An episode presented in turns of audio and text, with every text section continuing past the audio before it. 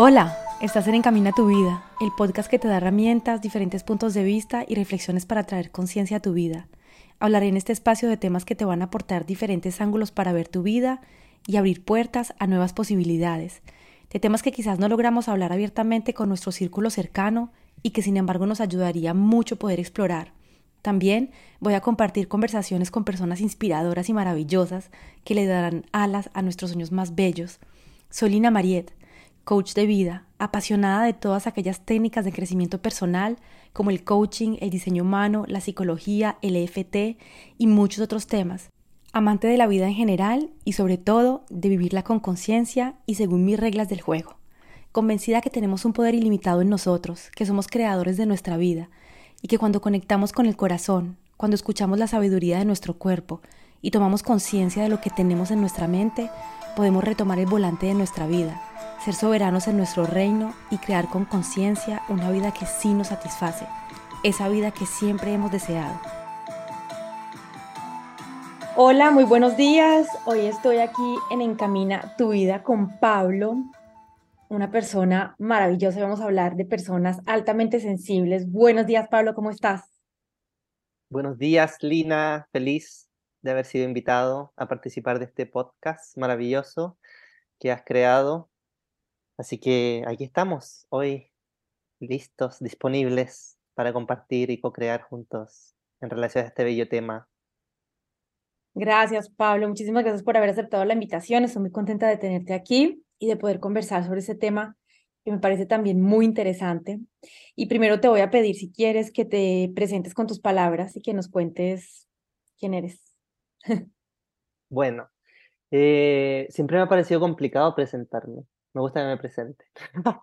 Pero bueno, eh, mi nombre es Pablo, me conocen como Pap también muchas personas, que es eh, mi nombre más corto eh, y que tiene mucho sentido en relación a mi estadía en mi vida en Tailandia, porque así es como me llaman aquí. Y soy coach, coach de diseño de vida.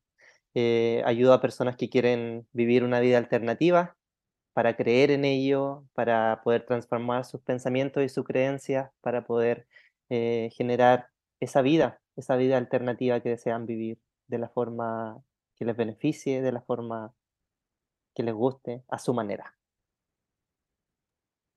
Qué lindo, gracias. Y entonces, eh, vives en Tailandia, eres chileno, ¿no? Sí, nací en Chile chilenito, chichichilelele. y, y bueno, estamos aquí para hablar entonces de personas altamente sensibles. ¿Y qué significa para ti, Pablo, ser una persona altamente sensible? Qué bella pregunta. Me gusta esa pregunta porque es directa, va al punto y tengo una forma especial de mm, responder a ello. Eh, aprendí sobre la alta sensibilidad a través de libros, a través de conceptos, pero creo que descubrí mi propia alta sensibilidad a través de mi propia experiencia. Y la forma en que la describo hoy en día, más allá de ser sensible a sonidos, por ejemplo, a olores, em, entre otras cosas sensoriales, lo veo más allá de mi habilidad de ser una persona intuitiva, en ser una persona eh, delicada, lo cual significa para mí ser una persona con buenas intenciones. Y para mí se enfoca principalmente en aquello, vivo mi sensibilidad eh, a través de esas dos em, cualidades, podríamos decir, que es sobre estar en contacto constante con mi intuición, con mi ser, con todo lo bello que hay dentro de mí como ser humano, que muchas personas lo llaman eh, las habilidades eh, blandas, puede ser. Y a mí tampoco me gusta esa palabra, pero para que me entiendan sobre lo que estoy tratando de decir, podemos verlo desde ese punto. Em, entonces está todo lo que tiene que ver con mi, mi intuición, mi ser interno y cómo también utilizo aquello a través de mi comunicación, en mi intencionalidad, en la forma en que actúo eh, conmigo, con los demás y con el ecosistema en el que vivimos. Para mí eso representa la alta sensibilidad. Mm, ok. Y me dices también que leíste mucho sobre el tema, me imagino que cuando empezaste a conectar con ese tema y a sentir que, que hacías parte de este tipo de, de, de, personas, eh, lees mucho sobre esto y de pronto, si nos puedes dar algunos conceptos eh, como más técnicos, si algunas personas nos escuchan, que de pronto necesiten algo más técnico, no sé si de pronto nos puedes compartir algo más de lo que leíste, de lo que investigaste. Sí, em, en forma resumida, creo que se debe mucho a nuestro sistema nervioso, a cómo funciona nuestro sistema nervioso en sí. Y para verlo también desde una perspectiva eh, biológica o más científicamente hablando, creo que tiene mucho que ver con aquello, con nuestros sentidos, con nuestros cinco sentidos, por ejemplo, en cómo reaccionamos a los estímulos externos a través de estos cinco, cinco sentidos. Y tenemos una sensibilidad más abierta, de cierta forma, un campo sensible más abierto que lo normal. Y, yo creo que eso puede ser como una forma más técnica de expresar la alta sensibilidad. Em, por ejemplo, hay muchas personas que son muy sensibles a los sonidos fuertes. Ahí estamos hablando del sentido de la audición.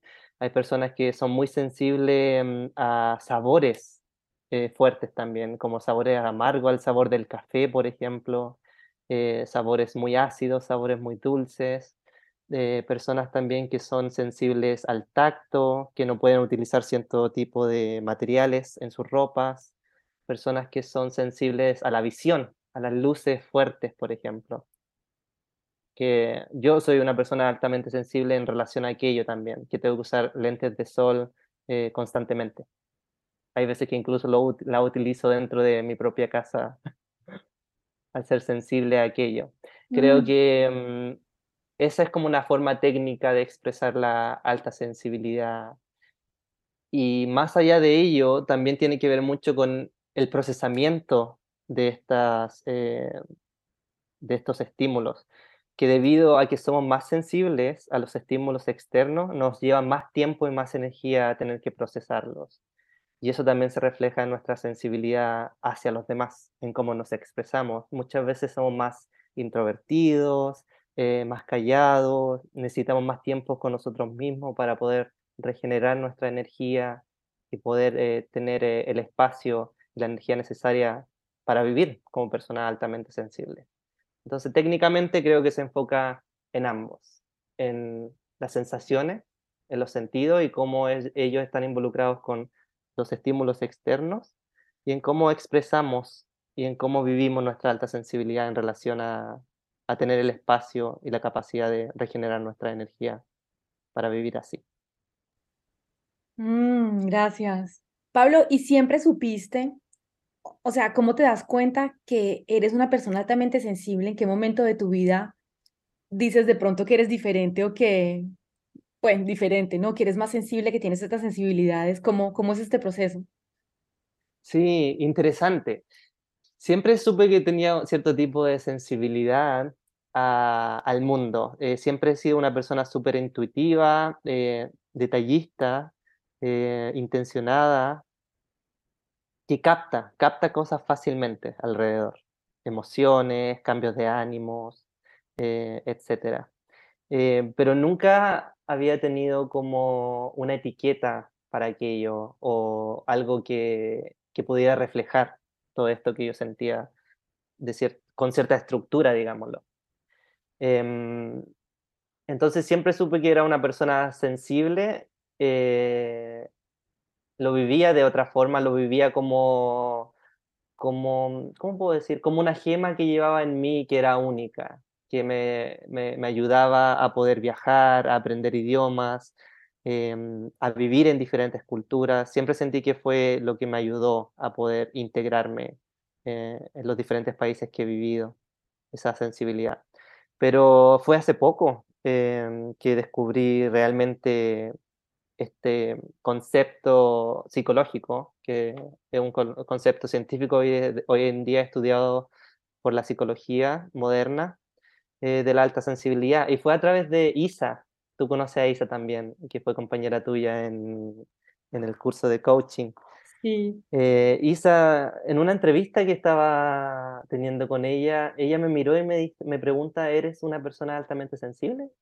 Y yo dije, o sea, primero sentí que en sí podría haber sonado como ofensa, como una persona débil en sí, pero cuando ella me comentó y me explicó un poco lo que significaba y me dijo que ella era una persona altamente sensible, fue cuando di el primer paso a, a leer mi primer libro sobre la alta sensibilidad y, y bueno, cuando leí el libro se reflejaba mucho en quién yo soy, en mis experiencias de vida y, me gusta mucho también eh, la investigación que hay detrás de aquello, cómo se ha investigado hasta hoy en día eh, sobre la alta sensibilidad y que tiene mucho que ver también con la introversión, con ser una persona introvertida.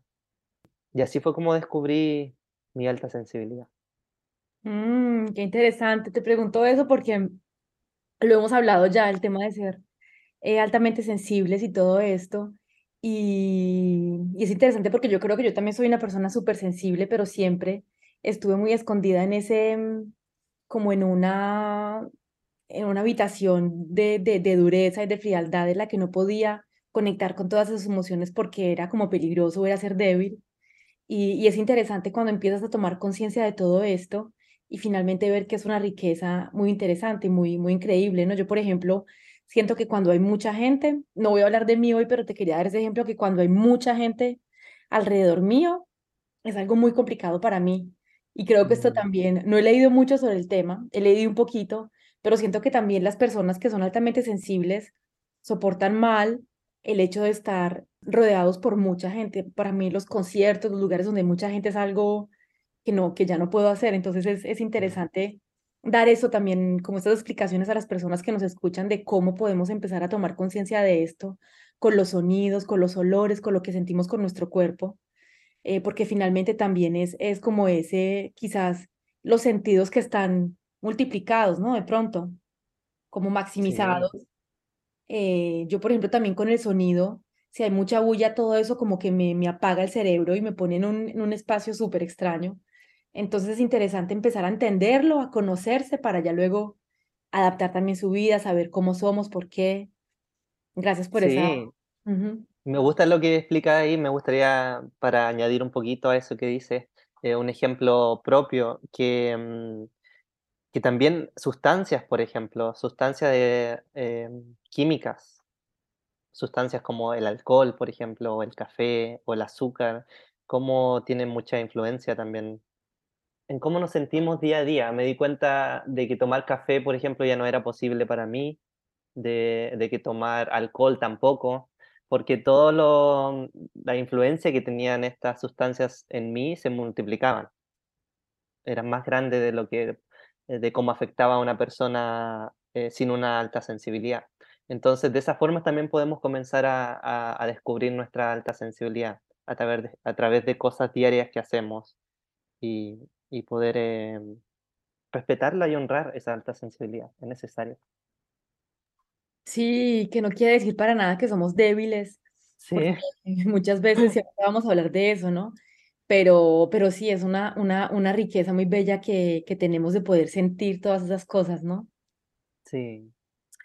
Y mm, cuéntanos, ¿por qué piensas tú, o si piensas que las personas sensibles son marginalizadas en nuestra sociedad y por qué lo son? Em, sí lo son, completamente marginalizadas en la sociedad. Y lo son simplemente porque la, la, la estructura social o la sociedad moderna en la que estamos viviendo hoy en día no cree, voy a usar esta palabra, no cree que es necesario tener a personas altamente sensibles, cuando en realidad creo que son un atributo importante, una cualidad importante para tener especialmente la sociedad de hoy en día, la sociedad moderna y en los tiempos que estamos viviendo hoy en día. Pero, mm, todo se basa en en el sistema en sí en el que estamos viviendo. Está el sistema capitalista, eh, para personas que provenimos de países colonizados en el pasado, está también el sistema, eh, colonización internalizada que llevamos dentro de nosotros, que es parte de la sociedad y la cultura en sí. Y que estos sistemas se basan en en en la producción en el crecimiento, en estar constantemente produciendo y creciendo y con altas energías y con una, con una sensación de, de querer más, de ir por más, de ser en sí un poco insensible para poder hacer aquello, para que un sistema así pueda funcionar, porque muchas veces no está muy alineado con nuestra humanidad.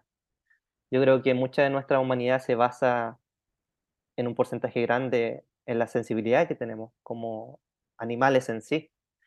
Entonces, creo que ahí hay un desbalance, una, una desalineación entre la sociedad moderna y quienes somos como seres humanos intrínsecamente. Y creo que es por eso que es marginalizado. Tratamos de marginalizar esa naturalidad humana que tenemos dentro de nosotros que contribuye y que, mm, y que tiene en sí, conlleva tener em, la sensibilidad para un propósito ficticio, que es el constante crecimiento, la constante producción, estar constantemente presente eh, en relación a, a, lo que la sociedad quiere. Mm, y, y, esta, y esta sobreproducción, esta, eh, este requerimiento de que seamos eficaces, de que estemos siempre haciendo, haciendo, haciendo, finalmente nos desconecta de esa humanidad, ¿no? Sí, eh, completamente. Y nos, nos, no nos permite escucharnos, no nos permite escuchar que necesitamos descanso, que, que tenemos emociones, que estamos eh, sensibles a algo, sino que nos pide que borremos como toda esa humanidad que somos y que nos volvamos como unas especies de máquinas. Sí, de eso se trata finalmente mm, eh, la meta como de la sociedad moderna hoy en día que, que es, yo creo que estandarizada en la, mayoría, en la mayor parte del mundo, que, que es lo que muchas personas hablan hoy en día de, de salir de una universidad con un título, la parte heteronormativa es casarse, tener hijos, em, tener una casa, un auto, entre otras em, cosas que quieran obtener. Entonces hay como una meta, un valor colectivo claro. Pero ese valor colectivo claro marginaliza a las personas altamente sensibles porque no les da el espacio ni les da el tiempo para poder regenerar la energía necesaria para vivir como personas altamente sensibles. Entonces se premia a quienes no lo son. Mm, sí, sí, es verdad que eh, en, este, en este mundo en el que estamos, que está tan normalizado, eh, por tantas normas, ¿no? Que nos finalmente nos limitan y nos encierran mucho, nos piden una producción y un nivel de, de, de, de, hacer, de energía, que es muchas veces como, mm, ¿cómo se dice? So, su, sobrehumano, sobrehumano, ah, sobrehumano. Mm es sobrehumano, ¿no? Yo me acuerdo cuando yo estaba trabajando en mi, en mi último trabajo, hay veces trabajaba 10 horas al día o más, eh, trabajaba los fines de semana, estaba todo el tiempo y, y, y siempre te piden más.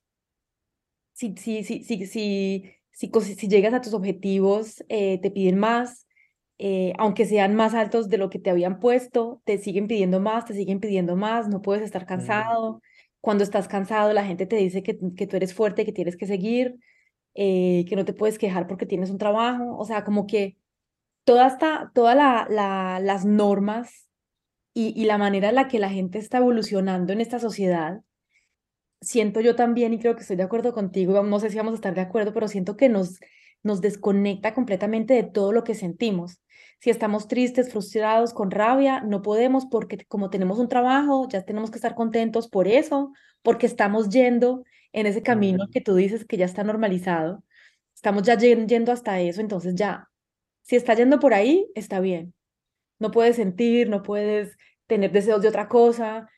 Es, es muy, muy interesante y es muy interesante aún más, Pablo, ver cómo todo el mundo está caminando por el mismo camino como ovejitas. O sea, ya nadie, ya nadie ni siquiera se, se pone en tela de juicio todo esto. Y como dices tú, tenemos que estudiar la universidad, todo el mundo va a lo mismo. Tenemos que casarnos a tal edad y cuando la gente ya se está llegando a esa edad o, o se pasó un poquito, se estresa porque no está casada. Si no tiene la casa a tal edad, entonces ya me estreso porque no, porque estoy fracasando y no estoy siguiendo la norma. Mm y es muy, muy interesante cómo todos estamos, porque yo también estaba siguiendo, estoy intentando salir un poco ahora, pero, mm. es interesante cómo, cómo todo el mundo va siguiendo en eso y cómo nos van desconectando de nuestra humanidad. Y es interesante, es un tema súper interesante. Em, y también es interesante cuando le vamos a la parte de la educación, de dónde proviene todo esto. Eh, no se nos educa sobre nuestra humanidad. Se nos educa, por ejemplo, en la universidad. Recuerdo que estudié recursos humanos. Se nos educa de que somos un recurso más dentro de la sociedad en la que estamos viviendo. Yo creo que todo ser humano es sensible. Obviamente hay personas que son altamente sensibles, que tienen esta hipersensibilidad a los estímulos exteriores, pero creo que todos los seres humanos somos sensibles en sí. Pero al momento de ser recursos, esa sensibilidad nos desvaloriza en sí, dentro del sistema. Y es por eso que muchas veces pensamos que cuando somos sensibles somos débiles. Porque una persona sensible, y especialmente las mujeres, cuando se, la mujer aparenta, o no, no quiero decir aparenta, cuando la mujer es realmente sensible en su entorno, se le considera como alguien débil. Aún ya teniendo obviamente una etiqueta de débil por todo el patriarcado y el sistema patriárquico en el que vivimos. Entonces, creo que tenemos que volver a conectar con nuestra sensibilidad hoy en día. Es necesario para la evolución del ser humano. Creo que es súper importante. Y y no considerar o no normalizar ya de que la persona que es un mejor recurso es la persona que puede esconder más su sensibilidad.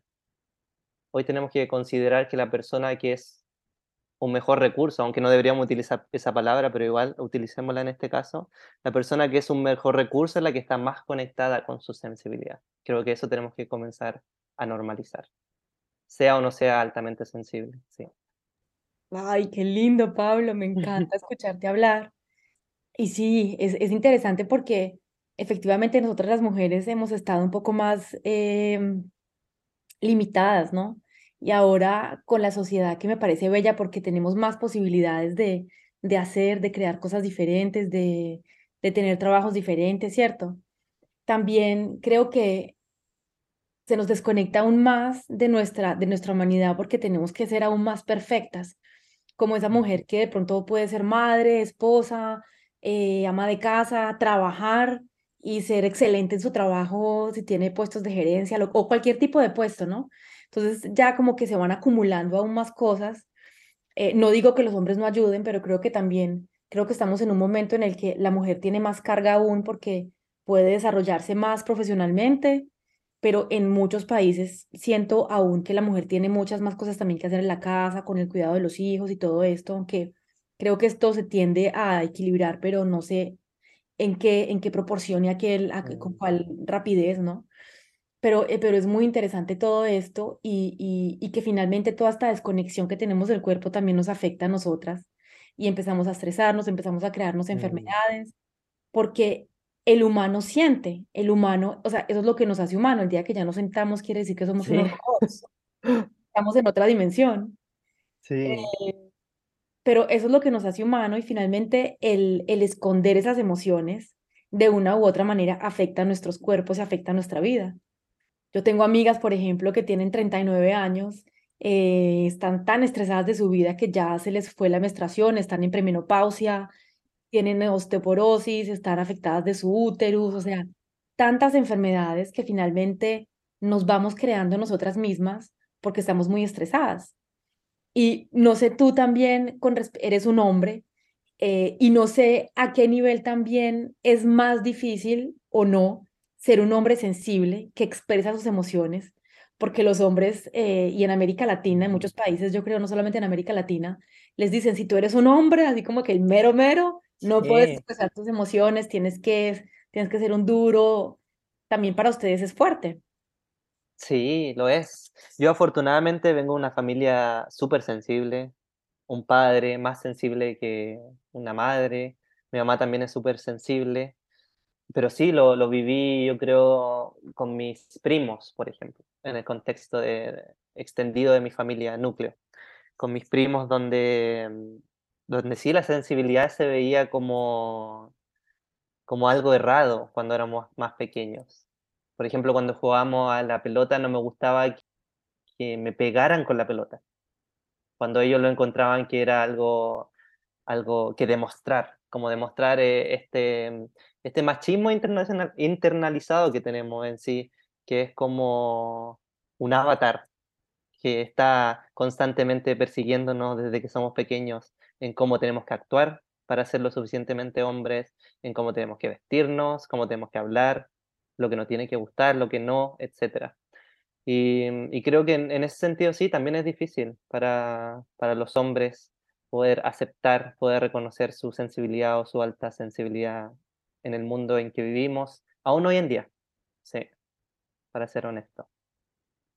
Sí, tenemos muchos moldes eh, muy pequeñitos que nos limitan y que mm. finalmente no nos dejan movernos mucho, ¿no? así bien a los hombres que a las mujeres. Sí. Sí. Ojalá que podamos empezar a traer cambio a todo esto, Pablo, que las personas empiecen a, abrazar más su humanidad y su, sus formas y salgamos de esos moldes que nos, que nos hacen tan infelices. Sí, y se hace más divertido, yo creo, cuando cada persona puede conectar con su humanidad. Creo que somos tan diversos como seres humanos que esa diversidad es necesaria para el ecosistema del mundo. Imagínate, cuando vemos el ecosistema en sí, a las aves, eh, los tipos de plantas, cómo eh, funcionan en sí, eh, es interesante. Mantiene el ecosistema vivo, en desarrollo, en evolución. Pero cuando los seres humanos comenzamos a encasillarnos, a encasillar, encasillarnos y encasillarnos dentro de una idea humana también, que es esta idea de ser más máquinas que seres humanos, perdemos perdemos esa singularidad que es necesaria también para nuestra propia evolución. Sí, somos humanos.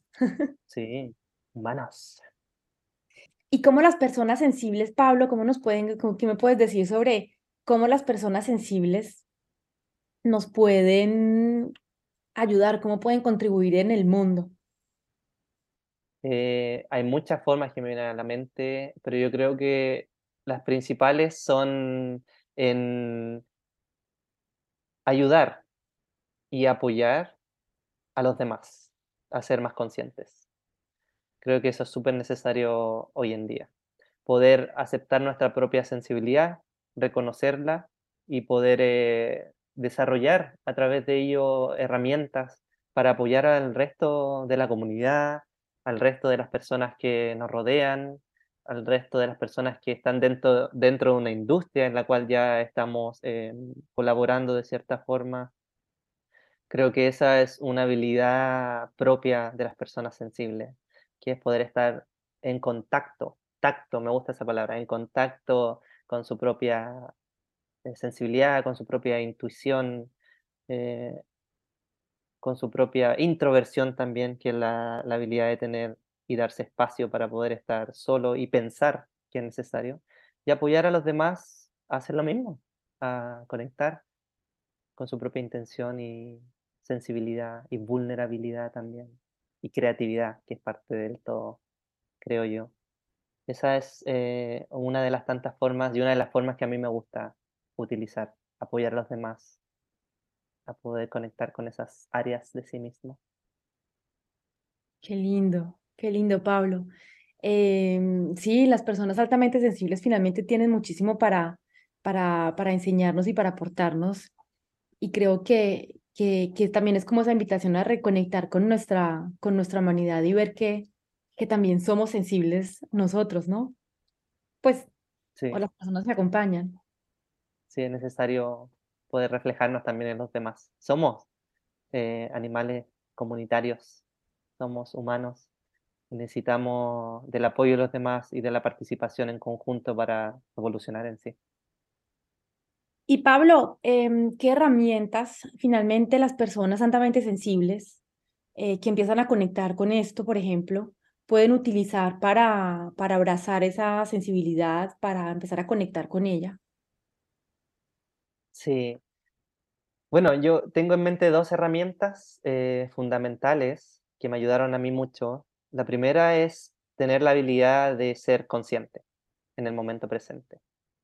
Poder estar consciente de nuestros pensamientos, nuestras emociones, de cómo esos pensamientos también están condicionados a ideas pasadas, a ideas que no nos sirven realmente, sobre las circunstancias de la vida, que muchas veces son negativas. Muchas veces estos condicionamientos no nos benefician mucho. Entonces yo creo que esta conciencia es súper importante como herramienta. Poder cada día darse el espacio de ser consciente simplemente, por ejemplo, de cómo estoy sentado, qué estoy sintiendo, cómo estoy, cómo estoy ubicando mis hombros, cómo estoy respirando. Estoy respirando em, a un nivel de mi cabeza, que muchas veces la respiración estresada, o estoy respirando un ciclo completo que comienza en mi barriga y sube. Podemos ser conscientes para comenzar en relación a, nuestro cuerpo. Creo que es súper importante esa conciencia. Y mm, la segunda herramienta se trata sobre el amor propio. Y yo sé que puede sonar eh, un poco generalizado y un poco fuerte también cuando las personas escuchan el amor propio como, oh, es un poco difícil, o, ¿qué me está diciendo si yo me amo completamente? No sé, hay personas que reaccionan de diferentes formas al amor propio. Pero yo lo veo, eh, el amor propio en su fundación lo veo como tener la habilidad de ser tu mejor amigo o mejor amiga, de estar ahí para ti en el momento, los momentos más difíciles de la vida, en poder tener esa habilidad de no autosabotearte, de no autocriticarte en esos momentos. Y creo que esa es una gran habilidad. Y juntas, es magia. Si tenemos esa presencia de momento presente, y tenemos esa capacidad de estar ahí para nosotros cuando lo necesitamos, eh, podemos avanzar mucho en la vida. Creo que esas, esas herramientas son súper importantes, especialmente para personas altamente sensibles. Maravilloso, maravilloso. Y cómo en eso, por ejemplo, porque escuchamos mucho hablar de eso, ¿no? De tomar conciencia de los pensamientos, eh, nos hablaste un poquito como de tomar conciencia del cuerpo, ¿cierto? Respirar, escucharse, ver si estamos respirando con, efectivamente con el estómago o si estamos respirando así como súper, súper diafán, súper rápido, solamente con, con el diafragma, ¿no? Eh, entonces, eso es como para tomar conciencia físicamente. ¿Cómo nos puedes, eh, a las personas que nos escuchan, por ejemplo, dar algunos tips para, para poder tomar conciencia de los pensamientos? Ok. Em, yo creo, mira, el tip principal y yo creo que es fundamental, que es em, la primera herramienta que utilizo para trabajar con mis clientes y clientas, es aprender a diferenciar entre circunstancias, entre un hecho de la vida y el pensamiento. El pensamiento en sí es el significado que le damos a una circunstancia. Y esto puede ser tan simple como que tú pienses de que un pastel, por ejemplo, un pastel que es una circunstancia, un hecho, es solamente un pastel, sea delicioso para ti, ese es el significado que tú le entregas a ese pastel y que sea no delicioso para mí. Es el significado que yo le entrego. Pero en sí, para todo el mundo, sin un pensamiento de por medio, la circunstancia, el hecho en sí, es simplemente un pastel. Entonces creo que tener esa habilidad de poder diferenciar ambas cosas es súper importante para poder reconocer nuestros pensamientos y para poder reconocer que nuestros pensamientos no son una verdad absoluta, porque no son una verdad para todos. Entonces esa humildad que te entrega esa herramienta es necesaria para poder comenzar a hacer los siguientes trabajos que son necesarios, como por ejemplo comenzar a cambiar nuestros pensamientos, comenzar a decidir qué creer o qué pensamientos nuevos incorporar en nuestra mente para crear nuevos hábitos, etc. Creo que es súper necesario poder eh, tener esa humildad y no pensar de que todo lo que pensamos es lo correcto o es la verdad absoluta. Creo que eso es importante para ser consciente y para poder cambiar nuestros pensamientos. Mm, ¿Cuál es la historia que nos contamos con respecto al pastel? Sí, esa, esa pregunta es, eh, es bella. ¿Cuál es la historia que te estás contando? Entender de qué es una historia. Y no es necesario tampoco de que vayan más atrás y, y de entender y por qué estoy pensando de esta forma, ir como profundamente a los traumas, sino que pensar en el momento presente, ¿por qué estoy decidiendo, decidiendo en este momento presente pensar así? Mm, ¿Cómo puedo mm. cambiarlo ahora?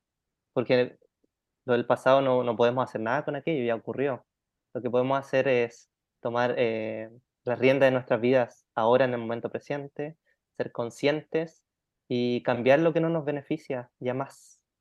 Sí, es verdad que hay muchos pensamientos que tenemos en nuestra mente que finalmente no nos sirven mucho eh, o nos limitan y nos frenan y finalmente seguimos, seguimos pensándolos y seguimos con ello sin darnos cuenta, ¿no? Sí, Y nos hablas, Pablo, también del amor propio y finalmente, de pronto, ¿qué herramientas o qué consejos nos puedes dar para, para de pronto tomar conciencia, que las personas puedan tomar estas indicaciones para, para tomar conciencia que de pronto les falta amor propio y cómo nos podemos dar un poquito más de amor propio en nuestras vidas? sí. Bella pregunta y profunda también la pregunta. Pero tengo una respuesta específica para aquello y lo relaciono con el autosaboteo o el autocrítico. Eh, piensa cada día en cuántos momentos durante el día te autosaboteas y te autocríticas. Creo que comenzar a tomar conciencia de aquello puede mostrar mucho, mucho sobre nuestra falta eh, de amor propio, sobre nuestra falta de querer lo mejor para nosotros mismos, que se, refle- se refleja en aquello, el autosaboteo, en no querer lo mejor para nosotros mismos. O aunque decimos que lo queremos, no lo hacemos. Y eso es falta de integridad y finalmente eso es falta de amor propio, creo yo. Em, ¿y cómo poder em, mejorar aquello? Eh, bueno, primero siempre con estas preguntas que recién le- les compartí, eh, tomando conciencia de esta falta de amor propio, em, entendiendo también el por qué porque en relación al, amor propio creo que es necesario entender el por qué, en ir un poquito más atrás y, y acogernos, eh, conectar con ese niño interior eh, que muchas veces, no a todo el mundo, pero a muchas personas ese niño interior ha sido traumatizado de cierta forma, violentado de cierta forma, y poder eh, entregarle amor, poder sanar un poquito a ese niño interior, para poder traerlo al momento presente y hacerle saber de que como adultos eh, todo va a estar bien, todo va a mejorar porque vamos a comenzar a tomar las riendas de nuestra vida, vamos a comenzar a crear eh, pensamientos que sean más beneficiosos para nosotros, vamos a comenzar a rodearnos de personas que nos traten mejor y quienes, a quienes podamos amar más profundamente también, entre otras cosas.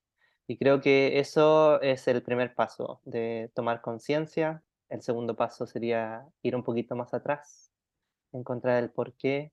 Y finalmente el último paso es eh, ser intencional y honrar lo que nos proponemos. Creo que es súper importante. Y yo le llamo a eso amor en acción. La intencionalidad, el compromiso y honrar eh, lo que queremos para nuestras vidas. Y, y poco a poco dejar de autosabotearnos eh, con cosas pequeñas primero. Por ejemplo, si decido mañana hacer ejercicio, salir a caminar cinco minutos, por ejemplo es una forma de no autosaboteo. Autosabotearnos sería, bueno, mañana comienzo a hacer ejercicio y tengo que hacer 30 minutos, porque si no hago 30 minutos, no vale o no vale la pena. Eso es un autosaboteo en sí. Entonces, hacer esos cambios pequeños eh, creo que es súper importante para poder ver nuestro amor propio reflejado en nuestras vidas. Bello, y eso que dices del juicio me, me inspiró muchísimo porque efectivamente estamos mucho en el, en el juicio, ¿no? Nos estamos juzgando todos los días, que estoy gorda, que tengo un barro, que estoy arrugada, que no lo hice bien, que no hablo suficientemente Sí, bien. Estamos viendo siempre lo que aún no hacemos perfectamente y no vemos todo lo que hemos crecido, todo lo que hacemos bien. Nos estamos concentrando en lo que no va bien, en lo que no hacemos bien, sí, en vez de ver todo lo hermoso que tenemos, ¿no? Todo lo hermoso que, todo lo que ya hacemos súper bien. Y esto, pues al final es muy destructor porque crea emociones negativas, nos sentimos mal y, y, crea aún más tristeza y más desamor en nosotros. Entonces, ese juicio me parece hermoso que lo hayas traído porque, porque nos hace muchísimo daño. Sí, recuerdo una experiencia propia de mi coach. Ah, y a propósito, los coaches también tenemos coach de vez en cuando, porque nos ayuda mucho para nuestro crecimiento personal. No significa nada sobre la habilidad del coach o no tener un coach. Así que para que esos prejuicios que a lo mejor existen en el mundo hoy en día comiencen a desvanecerse, porque es necesario. Todo el mundo, somos todos seres humanos, seamos coaches o no. Bueno, el ejemplo que iba a dar es que tenía una meta en mente y no la estaba alcanzando. Entonces me preguntaba, ¿por qué? ¿Por qué? ¿Por qué? ¿Por qué? ¿Por qué? Y mi coach estaba ahí escuchándome y me dice, ¿te puedo hacer una pregunta? Y digo, sí. Y me dice, ¿cuántas veces al día piensas sobre lo que es posible en relación a esa meta? ¿Y cuántas veces al día piensas en las excusas y en todos los obstáculos que conlleva obtener esa meta? Y para mí esa pregunta es un cambio rotundo, porque me di cuenta que la mayoría de mi energía y mi tiempo que ocupaba durante el día era en pensar sobre lo malo que iba a ocurrir, porque yo no era capaz de, o porque había sido condicionado de creer de que yo no era capaz de, de algo magnífico, de algo extraordinario. Entonces la mayor parte del tiempo lo que utilizaba era para pensar, bueno, este es el problema, cómo soluciono el problema y nunca me enfocaba en esta es la meta, cómo voy hacia esa meta, qué trabajo tengo que hacer mismo hoy en día para poder lograr esa meta y pensar de forma positiva sobre lo que es posible para mí. Y creo que ahí se puede ver ese, ese gran cambio entre ser la persona o el, el, el juez que autosabotea nuestra propia vida o ser la persona que permite y que crea nuestra propia vida. Creo que esa diferencia es fundamental. Hermoso, sí. Y esa pregunta me encantó a mí también. Sí. Siempre estamos, sí, estamos, y es, y es un funcionamiento muy automático del cerebro, ¿no? No vamos a entrar acá en explicaciones de, de neurociencia, pero es muy, muy, muy interesante esa pregunta y que nos la hagamos siempre que veamos las cosas que pueden funcionar y no lo que no va a funcionar. Muy bello. Y sí, todos tenemos, yo creo que lo del coach también que dijiste es, es, es muy válido porque entre más vamos creciendo, más vamos evolucionando, vamos encontrando nuevas dificultades, nuevos eh, limitaciones y, y estamos, así yo pienso que si queremos crecer en nuestra vida, si queremos de verdad ir más allá, llegar más lejos, crecer desde todo un punto de vista, solo es complicado. Y, y un coach nos ayuda muchísimo, muchísimo con eso, así que... Sí, es la, la, verdad. Creo igual que tú. Sí. Sí, yo también tengo, tengo uno en este momento, tuve uno el año pasado, ahora tengo otro, yo creo que cada año tendré un coach para ir allí más lejos cada vez. Sí, vale la pena. Sí, como escuché en estos días, el, el que, o sea, toda la naturaleza está moviéndose, está creciendo, está expandiéndose, y, y, y cuando no nos movemos, cuando no crecemos, cuando no nos expandemos, morimos. Entonces, el estar inmóvil es, es morir. Entonces, para mí estar creciendo y aprendiendo y, y expandiéndome es, es, es, es, vivir. Y además que creemos en el trabajo del coaching profundamente, o sea, es lo que nos ha ayudado hasta, hasta ahora para hacer estos cambios profundos en nuestras vidas. Eh, para mí es una creencia absoluta de que la herramienta del coaching y el apoyo del coach es necesario para poder avanzar como ser humano, especialmente en esta era en que hay tanta individualidad y en que nos sentimos muchas veces solos, privadamente, porque las redes sociales nunca se refleja aquello. Sí, es verdad. Y Pablo, ¿qué herramientas pueden utilizar las personas altamente sensibles para abrazar, para aceptar su sensibilidad? Sí, bueno, como ya hemos hablado de la presencia, de la conciencia, del amor propio, yo creo que ahora es importante hablar de la aceptación, de tener la habilidad de aceptar al mundo tal como es.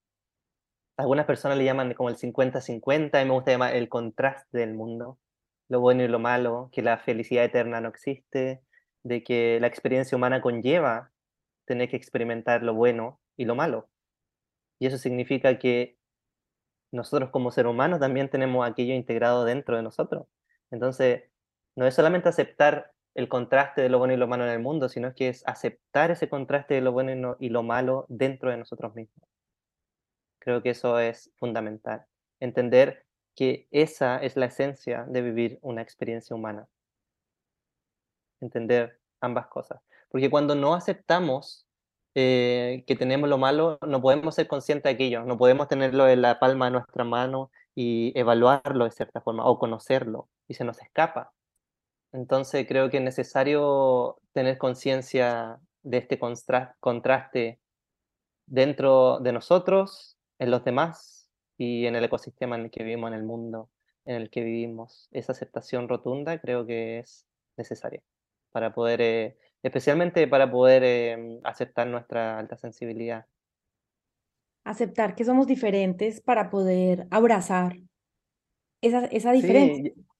y, también aceptar de que, de que es una habilidad también, de que es una cualidad necesaria hoy en día.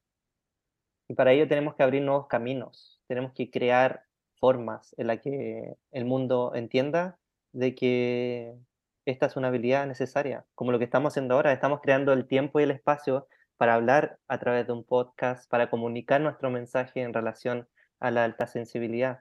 Y lo estamos haciendo con convicción, con confianza en uno mismo, con seguridad y aceptación sobre el tema. Si no, no nos hubiésemos ni siquiera mostrado en este momento, a través de nuestra voz, obviamente, eh, al mundo y creo que eso es necesario. La aceptación ayuda a romper barreras, a romper barreras para poder eh, dar el mensaje importante al mundo de que podemos contribuir, de que ser altamente sensible es una alta cualidad hoy en día.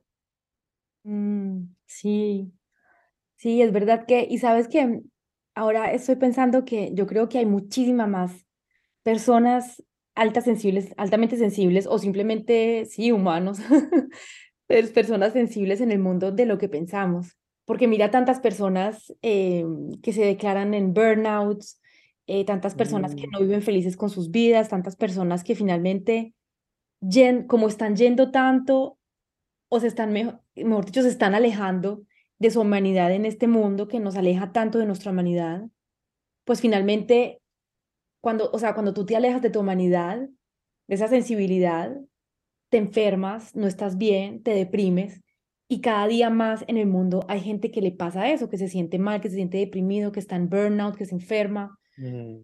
Y entonces finalmente, no sé si, si no somos todos altamente sensibles, porque somos humanos, pero en realidad creo que, que sí, que, que, que de pronto paso a paso vamos a darnos cuenta que que hay más personas sensibles de lo que pensábamos y que finalmente es simplemente un disfraz el que estamos utilizando para entrar en el molde, para corresponder a lo que nos dijeron que teníamos que mm. corresponder y que finalmente nos olvidábamos, ¿no? Eso me pasó a mí, yo toda la vida dije que, o sea, yo era así como la dura, la fría, y ahora mm. me doy cuenta que tengo una sensibilidad increíble y era, y era simplemente un disfraz, entonces muchas personas que me conocieron antes jamás dirían que soy sensible, Mm.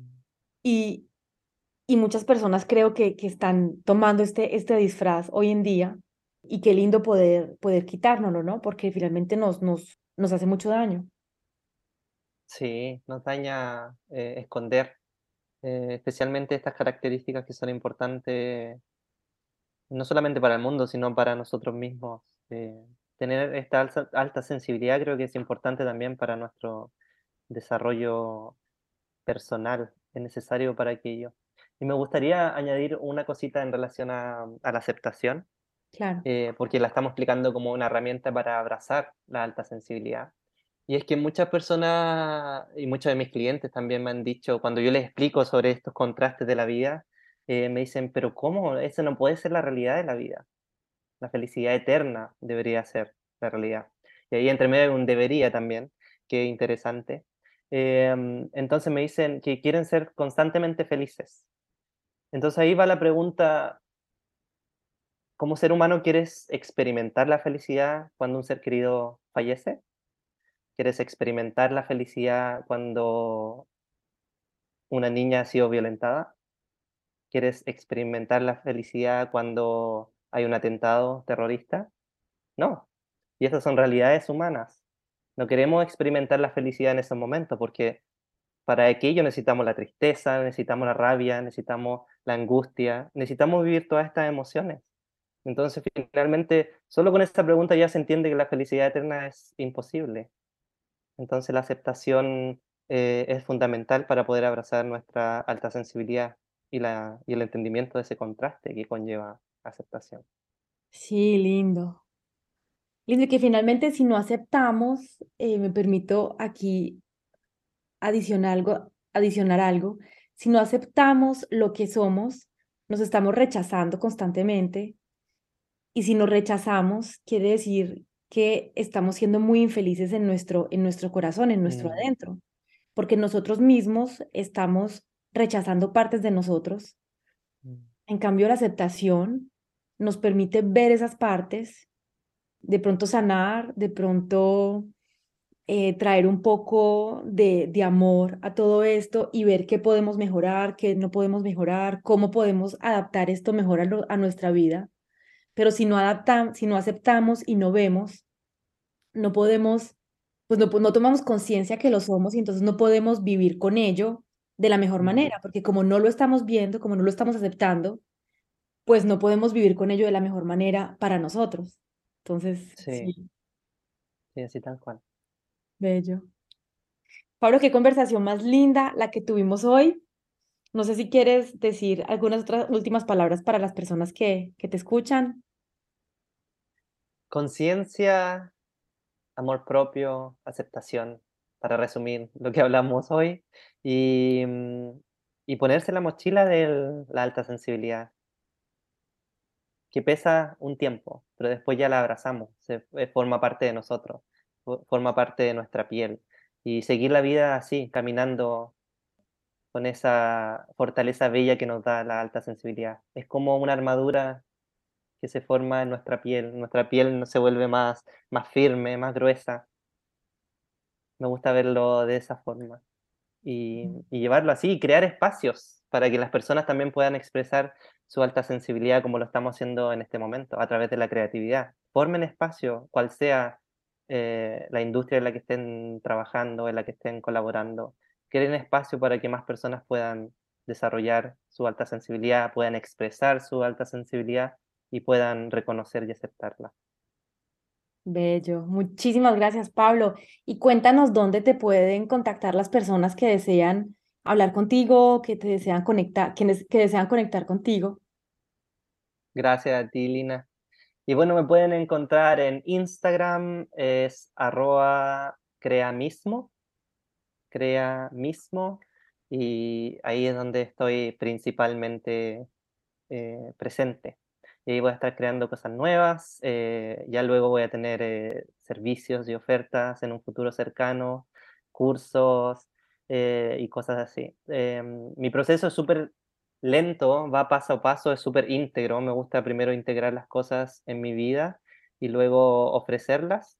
Em, así que no se van a encontrar nada ahí de mucho marketing, de mucho FOMO, que es la idea de que a ustedes les falta algo para que lo consuman dentro de, mi cuenta. La idea es que se puedan sentir abiertos a aprender, a compartir y a expresar lo que sienten a través de mis creaciones. Esa es mi idea principal en esa cuenta. Y creo que Lina obviamente atrae a muchas personas similares porque ella también crea éticamente sus creaciones, su emprendimiento y todo aquello. Mm, qué lindo, Pablo. Muchísimas gracias, un hombre inspirador. Eh, el primer invitado hombre en el podcast. Muchas gracias, Pablo, por haber estado aquí y regresas cuando quieras. Gracias, Bella. Sí, tenemos muchos temas para hablar. un abrazo. Muchas gracias.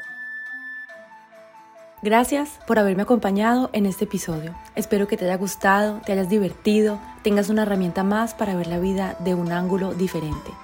Si te gustó, compártelo, likealo y nos vemos la próxima semana en el próximo episodio.